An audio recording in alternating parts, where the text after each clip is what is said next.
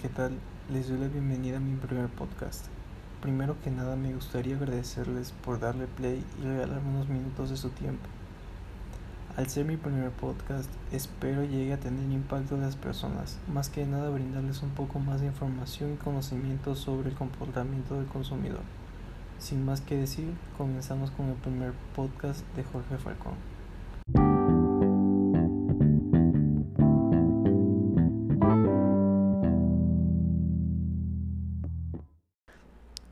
Este primer segmento se hablará sobre los planogramas y las reglas de acomodo. Los planogramas son una serie de cómo deben ir acomodados los productos y en qué secciones. Esto ayuda a que las tiendas optimicen la venta del producto o en otras palabras, quiere decir que sirve para que el producto sea percibido por nosotros los consumidores. Otra de las cosas con suma importancia son las reglas de acomodo. Estas son necesarias pues si por equivocación de la tienda se pone un producto en una sección a la que no corresponde, puede hacer que la venta de este producto disminuya hasta un 30% de lo debido. Como conclusión de este segmento, podemos decir que ambas partes de las cuales hablaron son de vital importancia en cualquier tienda de consumo, ya que al no seguirlas se complicaría mucho la venta y la organización de los productos. ¿A qué me refiero con que se complicaría? Bueno, me refiero a que no es lo mismo de que tú ya sabes, bueno, vas a la tienda con tu mamá o tu papá y tienes la idea de comprar algo y ya reconoces en qué sección se encuentra ese algo, ese producto. Y si no se siguieran estas dos reglas que acabo de explicar, se complicaría que tú encontraras ese producto, por lo cual decidirías o optarías por comprar otra cosa.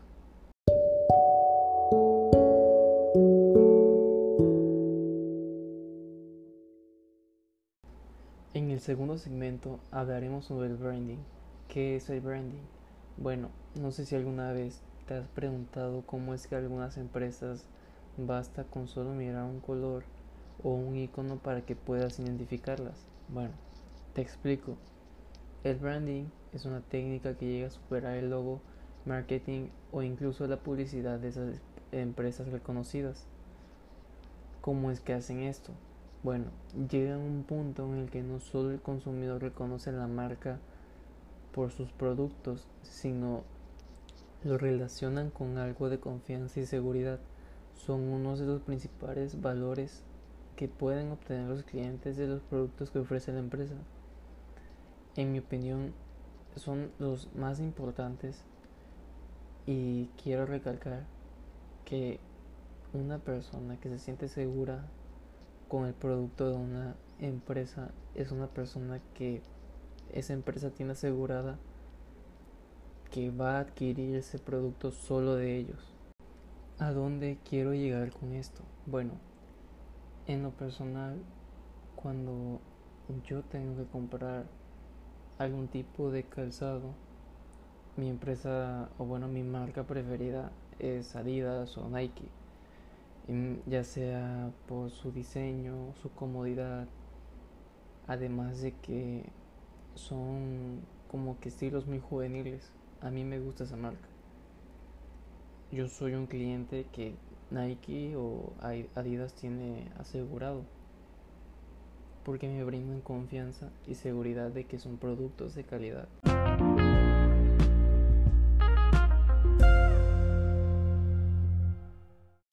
En este tercer segmento hablaremos sobre cinco tipos de clientes y el cómo se caracteriza cada uno de ellos.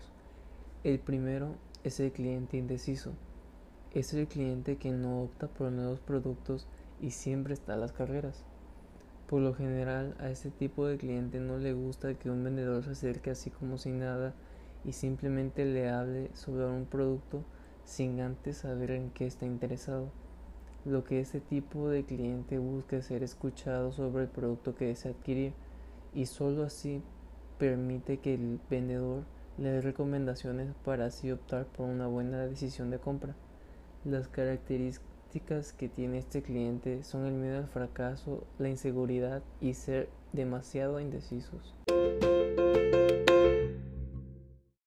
El segundo cliente es el cliente conseguidor, el cual es un tanto especial conforme a su forma de compra, pues no le gusta que al momento de que un vendedor se acerca a dar recomendaciones, éste le brinde información que no es indispensable para el cliente. Prefiere que le digan las cosas de manera directa y así se pueda llegar a una decisión rápida pero satisfactoria referente al producto que se desea adquirir. Las características que más sobresalen de este tipo de cliente es que es muy analítico y tiene buena disposición. El tercer cliente sobre el que hablaremos es el jefe autoritario. Este tipo de cliente son conocidos como líderes, más que nada porque llegan a ser intolerantes y poco sensibles. Para que adquieran un producto siempre tienen que sacar provecho sobre la negociación de lo contrario, tendrán una inconformidad con la venta. Estos clientes son autoritarios y no les gusta correr riesgos. Sin embargo, al ser poco tolerantes, esperan poca información o simplemente nada, por lo que sus decisiones no siempre son las más acertadas y así cometen errores de compra. El cuarto cliente sobre el que hablaremos es el cliente abdicador. Este por lo general evita cualquier tipo de conflicto y siempre opta por tener la aprobación de alguien más sobre los productos que desea adquirir. Siempre busca recomendaciones con los vendedores sobre los productos más destacados, dependiendo de lo que busquen o termine pidiendo una segunda opinión. El quinto y último cliente es el estratega. Normalmente cuando ese cliente va a realizar una compra no opta por seguir recomendaciones que le hacen los vendedores. Siempre realiza sus propias conclusiones acerca de cada producto de acuerdo a lo que esté por adquirir.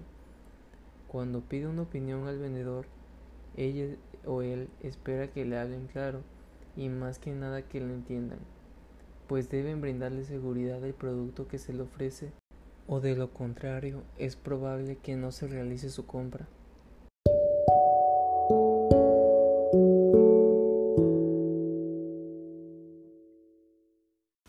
En el cuarto segmento hablaremos sobre los factores culturales y los tres puntos que lo conforman. El primer punto de los factores culturales del cual hablaremos es el nivel cultural. Este es el conjunto de conocimiento que adquiere el individuo en el proceso de socialización, pues consume lo que conoce y sabe que le gusta consumir. Con esto podemos decir que conforme mayor es nuestro nivel cultural, tenemos más conocimiento acerca de la diversidad de productos en el mercado.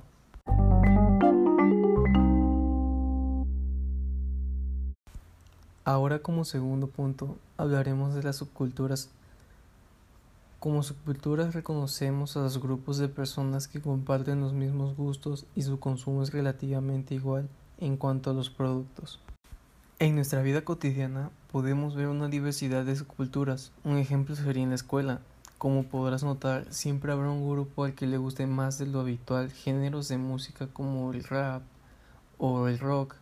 Los reconocidos skaters también son un tipo de subcultura. Más que un gusto para esas personas, lo consideran un estilo de vida. Por lo tanto, se visten y hablan como lo que quieren representar.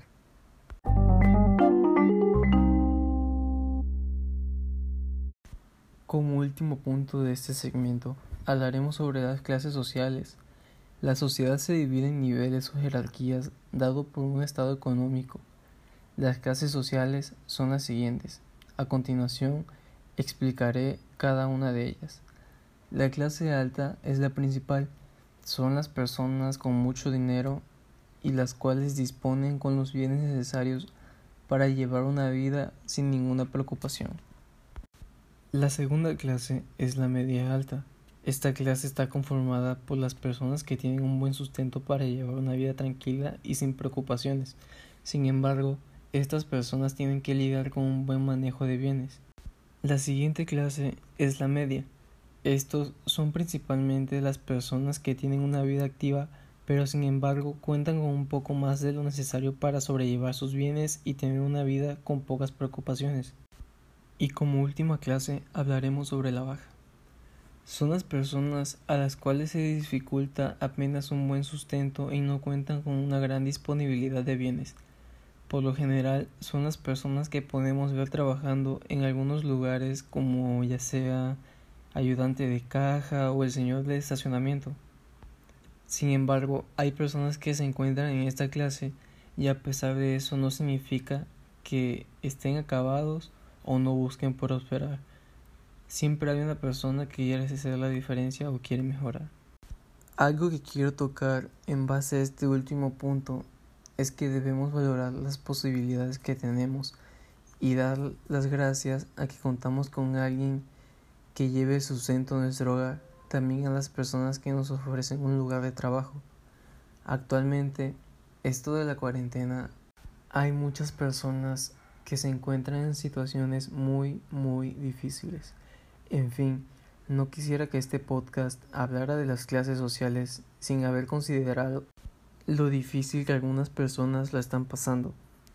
Amiga o amigo que escucha esto, si ves a alguien que se encuentra en una situación difícil, Opta por ayudarlos si tienes la posibilidad. Nunca se sabe y puede que algún día tú o una persona cercana a ti pueda encontrarse en esa situación.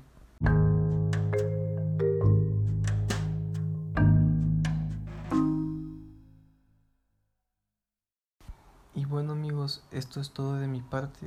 Ha sido mi primer podcast y espero les haya gustado y más que nada espero que les haya ayudado y la información les haya resultado útil e interesante.